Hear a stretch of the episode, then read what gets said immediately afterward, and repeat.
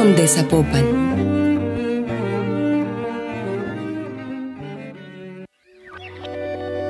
En esta ocasión tenemos a una mujer muy talentosa y comprometida con todos los públicos. Es oriunda de Vallarta, Jalisco y desde los 17 años decidió que el escenario era el lugar donde quería compartir lo que ella es. Actriz clown, directora de teatro y titiretera. Con ustedes, Gabriela Pescador. Hola. Pues muchas gracias antes que nada por recibirnos en tu casa. A los que nos están escuchando, pues estamos en, este momento en su departamento. Está muy bonito el espacio, tiene muchas cosas que nos remiten al, teatro y todo esto. Y estamos muy felices de estar aquí. ¿Cómo fue que tú empezaste en el teatro? Yo quería ser pintora, quería estar en mi galería, que entonces todo el tiempo mis cursos de verano fueron de pintura, eh, y, eh, pero siempre fui como como del salón la chistosita. ¿no? La, la, la, que hacía reír. Entonces, una compañera mía me dijo, ¿por qué no te metes a algo de teatro? Yo dije, ¿qué es eso? A nosotros nos daban teatro. Fui y entré al Río Cuale, que todavía existe, donde se dan talleres de todo tipo.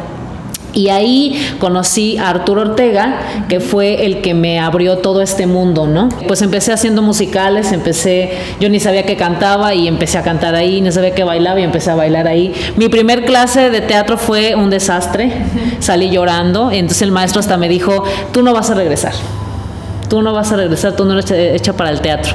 Y pues me fui llorando en el camión, me acuerdo, y ya cuando llegué le dije a mi mamá, ay, es que me, me, me, traumó todo, es, es, es, muy, yo no soy así, y no sé por qué, pero dije, voy a ir, sí voy a ir. Y desde ahí para adelante no he parado. Salí de la universidad, desde que inicié en el teatro fue siempre dedicado a los niños. Estuve en la compañía Luna Morena, que para mí también ha sido, eh, ellos me, me enseñaron todo lo que sé de títeres. Eh, y también muchas cosas como de esas grandes producciones eh, esa compañía muy importante que todavía sigo trabajando con ellos en, un espectáculo multidisciplinario que se llama Psycho Circo y a ellos me contrataron para ser clown. Y después, eh, junto con Luis Córdoba, eh, fundamos el colectivo Pies Hinchados y ahí empieza mi camino donde estoy ahorita. ¿Nos puedes hablar un poquito qué es el clown? Mira, el clown es el arte del payaso. Eh, es el arte de volver a regresar, a, quitarte todas esas capas que todos tenemos, eh, porque nos dicen de que no debes gritar, no debes reírte tan fuerte. Eh, es encontrarte con tu niño interior y es profundizar, profundizar en esos pequeños detalles. ¿sí? y verlos, hacerlos grandotes a los, a los demás. ¿no? ¿Puedes hablar de una cosa triste a través del clown? Claro, sí, sobre todo pareciera que los payasos viven en un mundo de, felicidad, pero a veces es todo lo contrario, ¿no? Eh, hacemos reír a los demás aunque nosotros nos estemos pudriendo por dentro, ¿no? Y sí podemos hacer llorar porque el clown es vulnerable, sí, se quita todas las máscaras y se queda con una pequeña mascarita chiquita que a veces puede tenerlo, ¿no?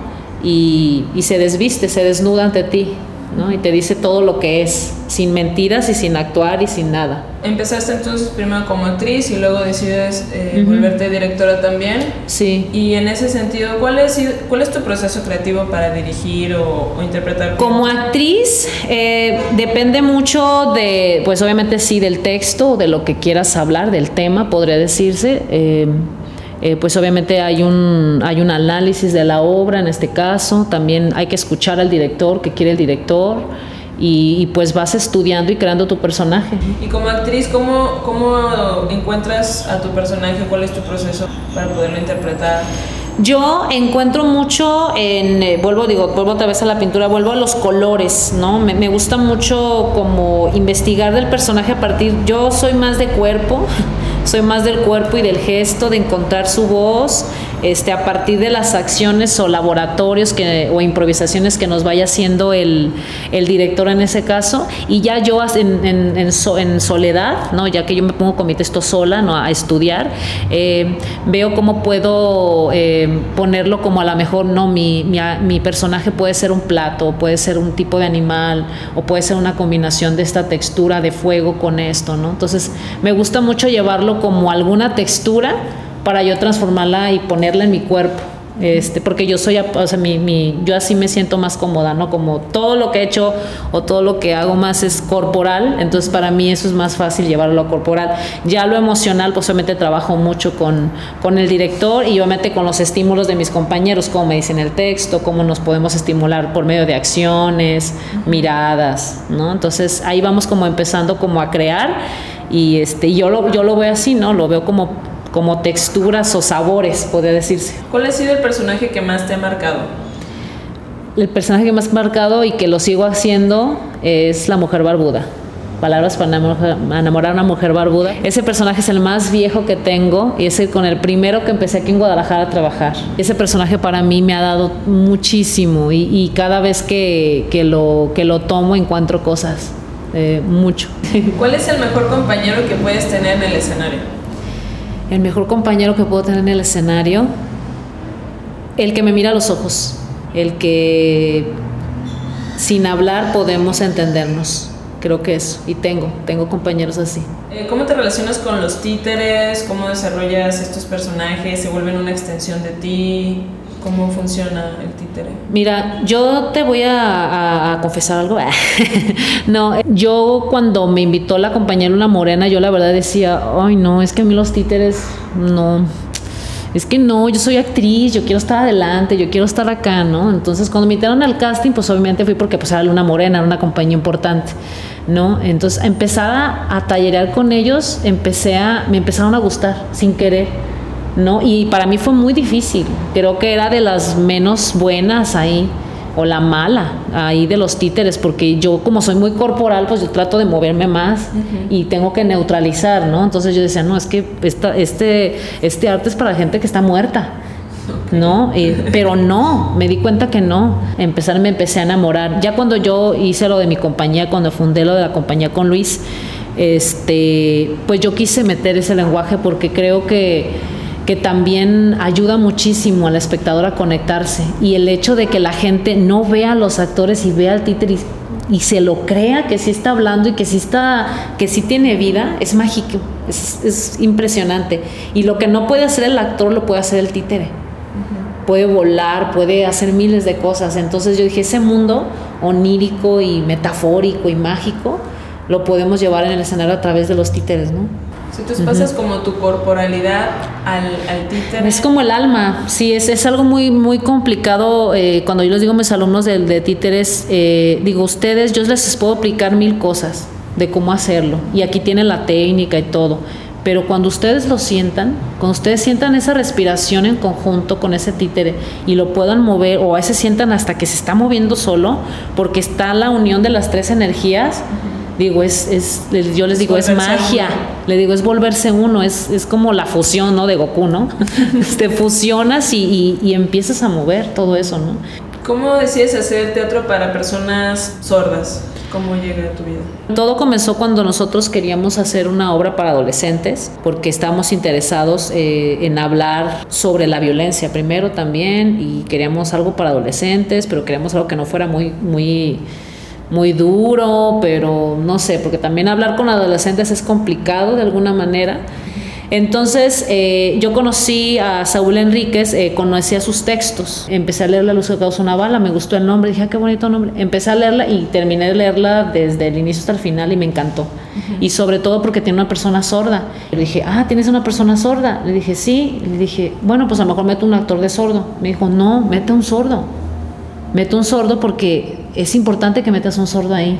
Hicimos un casting, nos comunicamos con Gloria, este, que es la, de la Asociación de Educación Incluyente, y pusimos casting a dos sordos, que le dije, oye, quiero dos sordos que, que, tengan este tipo y que también quieran ser actores. Hicimos casting a los dos y me gustaron los dos. Entonces dije, ¿sabes qué? Mejor que estén los dos y que alternen, por cualquier cosa. Entonces empezamos a trabajar con ellos y yo sorpresa, pues necesitamos un intérprete, porque nosotros no sabemos lengua de señas. Pues que los intérpretes nos quedan mal pues nos tuvimos que hacer, tardamos como casi más de ocho meses montando la obra porque no tenemos intérprete. Aprendimos a, o sea, no sabemos lengua de señas, digo, yo estoy estudiando ahorita, pero este, pues por medio de casi, casi gestos. Entonces empezamos a montar la obra, empezamos a hacer todo eso y este, y pues nos ganamos una convocatoria muy importante aquí y financiamos ese proyecto. Entonces ese proyecto este, lo montamos, hicimos todo, tuvimos una asesora a Gerardo Trejoluna, que es un, actor de la Ciudad de México, que yo admiro muchísimo. Él nos vino a asesorar la dirección conmigo y hicimos algo de entrenamiento con él. Y así empezamos. Fue nuestro primer proyecto más grande. Es el primer proyecto que teníamos dinero y que teníamos que iba a ser algo importante, ¿no? La dimos, la obra, todo así, y empezó a gustar, a gustar, quedamos en la muestra y pues quedamos seleccionados para presentar a, pues, a Jalisco. Nosotros, eh, digo, navegamos con esa con esa bandera de que queremos que, que, el teatro sea para todos y todas y no y, y, que ojalá que todos los que hagan teatro y no es decir no pues todos hagan teatro para so no sino que piensen en los demás no eh, en, en, todo lo que, que, realmente lo vean los demás no lo disfruten. Porque pues pareciera que no hay personas pero sí y al final nosotros siempre vamos envejeciendo y vamos a adquirir una discapacidad o sea ve los lentes, o sea, ya las rodillas, o sea, te puede pasar un accidente, ¿no? Las personas ya más viejitas ya no escuchan. Se va perdiendo. Sí, o sea, o sea tú piensas, no, yo nunca, pues, ¿para qué? Ajá. Pero realmente nos vamos, se nos va deteriorando y nos vamos convirtiendo en una, todos somos, con, todos somos una persona con discapacidad. Sí, y todos somos diversos y, de diferentes personas, ¿no? También hablamos de personas pequeñas y también de la comunidad LGBT también, ¿no? Entonces, este, que todos estamos rodeados, ¿no? Y que todos estemos en conjunto es lo que queremos nosotros, de alguna manera, es nuestro sueño. Pero pues ahí vamos, ¿no? Al menos nuestro colectivo creemos en eso y lo importante es que nosotros estemos ahí, ¿no? Y si a lo mejor estamos solos en eso, pues al menos nosotros estamos trabajando para que las otras personas puedan verlo y disfrutarlo este, e incluirlas, ¿no? Nuestro, nuestro plan es también empezar a trabajar con otras discapacidades. No estamos ahorita hablando con una asociación con los del CODE Paralímpicos, uh -huh. porque yo quiero trabajar con personas con silla de ruedas. Okay. O sea, que también actúen y también hagan cosas. Estoy trabajando con Make Project también. Es otra compañía este, que estamos trabajando con, con, este, con personas trans. Entonces también está bien padre, ¿no? Todas esas personas que a veces dicen, no, pues yo como voy a ser actor nunca me van a aceptar, ¿no? ¿Para qué? Porque hay actores por todos lados, ¿eh? la palabra discapacidad nos sirve. Sí, todos somos diversos. Diversidad. Entonces, diversidad.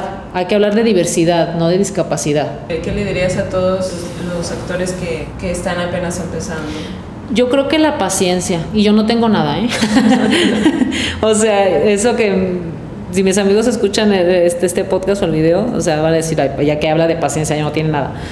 Pero no sé, paciencia a lo mejor para la vida no tengo, pero para el teatro he tenido mucha paciencia. Este, perseverancia, estar todo el tiempo ahí y creo que también juntarte con el equipo indicado. Creo que el hecho de que tú estés donde debas de estar en el momento justo con las personas indicadas, hay que observar, saber con quién vas a estar y qué trabajos tienes que hacer para que tu trabajo se muestre y sea profesional, porque muchos actores o muchos compañeros dicen sí a todo y hay trabajos que la verdad para qué. Y seguir y no parar porque el teatro es bien celoso. Creo que si paras en algún momento, el teatro te avienta y no te deja regresar de alguna manera. No sé si dejas de practicar. Si tienes que de... practicar, tienes que estudiar, tienes que leer, tienes que meterte a talleres todo el tiempo, ¿sí? O sea, uno sigue estudiando toda la vida, sino porque si nosotros somos los que narramos la vida, pues tenemos que saber de todo, ¿no? Tenemos que saber, tenemos que ver mil películas, tenemos que platicar con mil personas. Vivir. Eh, vivir, claro. Si estamos hablando de la vida, pues tenemos que saber de vivir. Pero es bien importante eso y que no se desanimen. Yo sé que a veces sí, la verdad está pesado. Sobre todo los dineros. O sea, el dinero es muy difícil, muy este. Eh, pero sí puedes ganar del teatro. O sea, yo la verdad me mantengo del teatro. Pero por eso tienes que estar en 100 mil proyectos. No puedes estar en una obra nada más. Artistas, no somos acostumbrados a tener nuestro cochino. Porque también nosotros tenemos la facilidad de ganar muy buena lana en una función o en, un festival ganamos un buen tanto y no lo gastamos. Tu cuerpo se va a ir deteriorando y no siempre vas a ser actor. Te vas a cansar, tu cuerpo va cambiando, ya no, ya no es el mismo tipo, que no es como cine, pero ya no vas, este, pues tu cuerpo ya no es lo mismo, ya no estás tan joven, ya no das papeles para jovencita. Entonces vas cambiando, vas cambiando, vas cambiando, vas cambiando. Entonces hay que buscar qué hacer para seguir haciendo lo que te gusta. Muchas gracias. Gracias a ti. Adiós. Esta es una producción de la Dirección de Cultura de Zapopan sin fines de lucro. Sus contenidos son educativos, informativos y de difusión cultural. Zapopan, ciudad